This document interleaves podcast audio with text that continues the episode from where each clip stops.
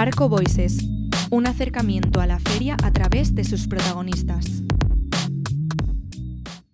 The Mediterranean Around Sea is a curated section in the Arco in the upcoming Arco in 2023 and where about 20 artists and galleries are invited to cohabit the space for the days of the fair. Together there will be a public program with uh, talks where we like to say that we is the place where we're gonna somehow exchange our shared intensities.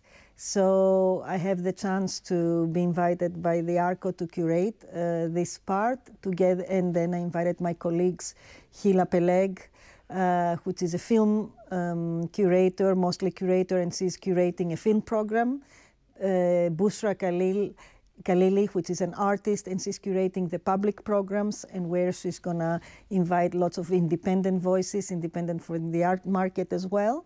Uh, to coincide and exchange ideas, and uh, Pedro uh, G. Romero, which is a known artist here in Spain and everywhere, and he's gonna do a kind of a thorough program of, um, let's say, exchanges in the idea of, in the broader concept and notion of flamenco. As we are preparing this program, the idea was to fo- focus on uh, the analogy, but the convivencia, the idea of convivencia, but also the geographical region of the Mediterranean. Of course, we are calling it a round sea because that's the, the way a ball turns. Everything can be shifted around from uh, moment to moment.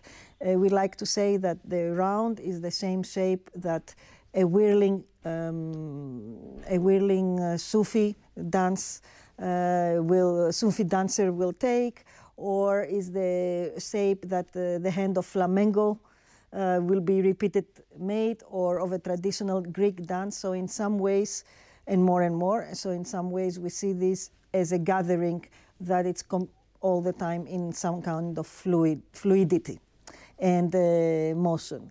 So we try to work mostly from artists from different geographical parts from around the sea, not necessarily that make a comment on the, the subject of this convivencia or not convivencia, but that they are working from these places. And our idea is to find a way that instead of only announcing the problematics of this area that we all know from the news and we read them day, daily, to find a way to somehow even imagine while being together how we can find again ways of being together, giving agency to each other. There are a lot of galleries actually that they're coming from Europe, especially France, because of the relationships of South Mediterranean and France. Um, but we have a kind of a representation, although there are no quotas from the different uh, areas. So there will be Greek galleries, Tunisian galleries, Spanish, French, um, artists from Morocco as well, and um, other kind of places. Um, a great artist from Palestine with an English gallery, but that doesn't necessarily. It was not our quest to fill up like United Nations this thing. Our quest was to create different, to somehow bring people that they were brought in different uh, cultures together. Of course, I mean, having said different cultures, we are all brought up by somehow the main global uh, culture, but as Mediterranean is in the gasp of the, the global north and the global south, I think it's a very important geographical point and even metaphorically and literally where hybridity can happen. And I wish eventually not other things will happen like death that it's so uh, prominent. Now, the public program, um, we thought that since we had these two days and by uh, what could be different on what it was being done uh, for a long time and what we can add to these great um, programs that they've been so far was to somehow brought the independent voices.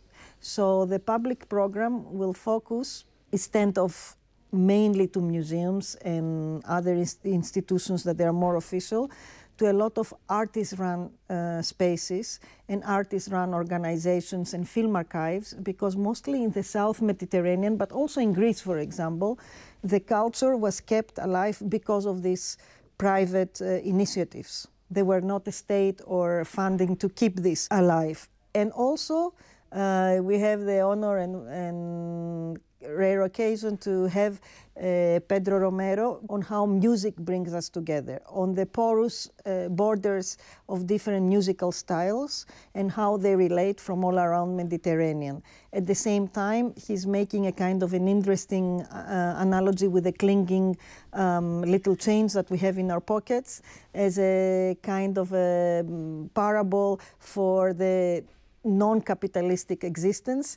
So I think, and I hope, we're going to have a very alive uh, conversations during that uh, gathering around music, maybe some dance or some singing. It was really amazing from the moment that I was uh, called uh, by ARCO team to curate this section because I'm not a kind of a curator that I'm very that I'm specialized in the art market, and that I find extremely courageous from uh, the director and the ARCO and the ARCO team, um, which means that bringing somebody like me that is some that is focusing on content a lot. So I was also amazed as the time went by about the freedom that I had on developing my concepts and the support. Uh, I have to say, I am what they call in awe. I would never believe that an art fair on uh, restricted uh, ways could be so open, so attentive, so supporting to ideas as what we are doing. And I wish even museums can learn from these teams, from ARCO team, I mean.